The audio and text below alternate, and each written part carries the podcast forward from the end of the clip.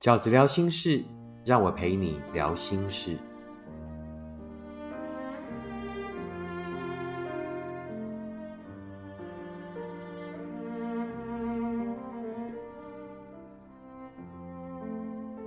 大家好，我是饺子。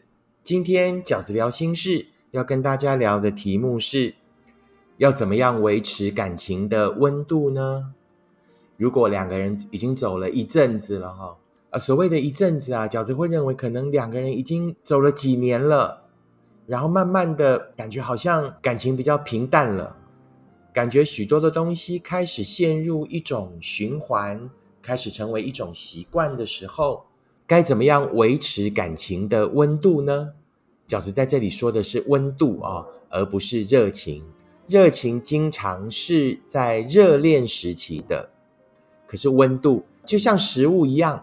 啊，偶尔呢，我们应该怎么样加温啊？没有永远不会冷却的食物，食物一定都会越来越冷嘛。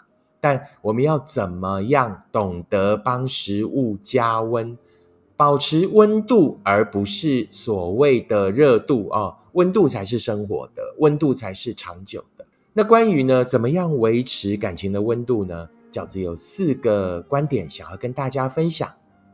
那第一呢，是两个人要有心灵交流的层面。外表会老啊，有许多东西都会随着时间而慢慢的变化。那我觉得，只有心灵的交流才是可以呃越来越深刻，而且永葆长春的。所以我觉得两个人呢，也要要有所谓心灵交流的习惯，要有心灵交流的空间。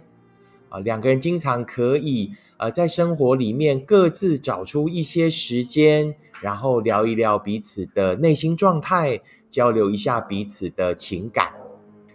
只有心灵的交汇，才能够真正跨越时间跟空间的限制啊，才有可能呢，在空间的距离或者是时间的呃这个磨练里，而依然永葆长春。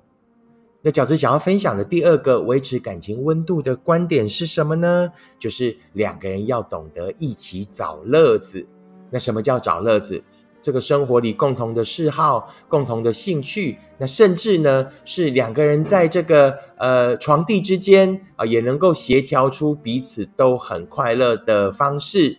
诚如饺子刚刚一开始讲的，那身体会老化，那生活会有很多习惯产生，那要想办法。打破这些建制啊，两个人要能够一起找乐子，那千万不要呢，呃，各忙各的，那各自呢迷航在彼此的时空里，而导致于身体跟心灵的失联。第三个饺子想要跟大家分享的观点是什么呢？要提醒自己莫忘初衷。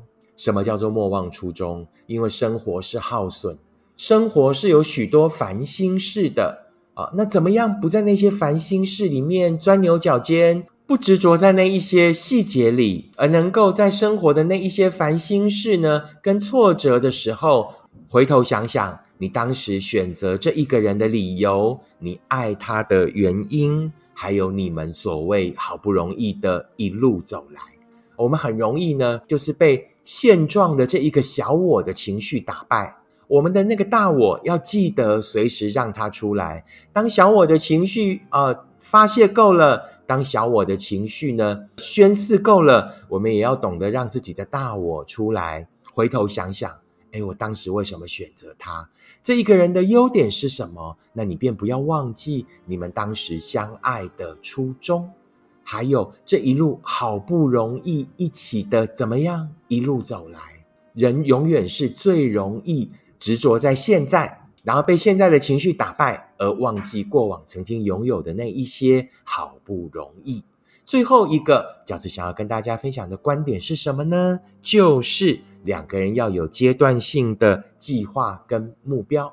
这个阶段性的计划可以很严肃哦，这个阶段性的计划也可以很轻松。也可以是所谓找乐子的一部分，譬如说啊，两个人计划了啊，我们今年呢这个夏天要去哪里旅行，我们今年的冬天要去哪里过冬，对不对？可以是这种娱乐型的计划，也可以是比较严肃的啊。譬如说，哎，等孩子们呢怎么样的时候，我们就可以怎么样了啊。等我们呢啊各自辛苦个三年，存了我们头期款以后，我们就可以买我们的第一间房子了。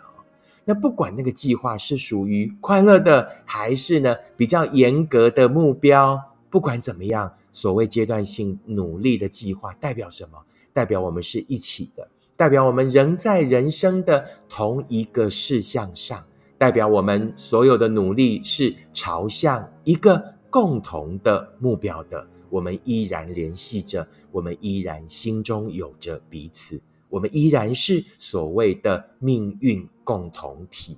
以上就是饺子呢想要跟大家分享的，怎么样维持感情在生活里面的温度呢？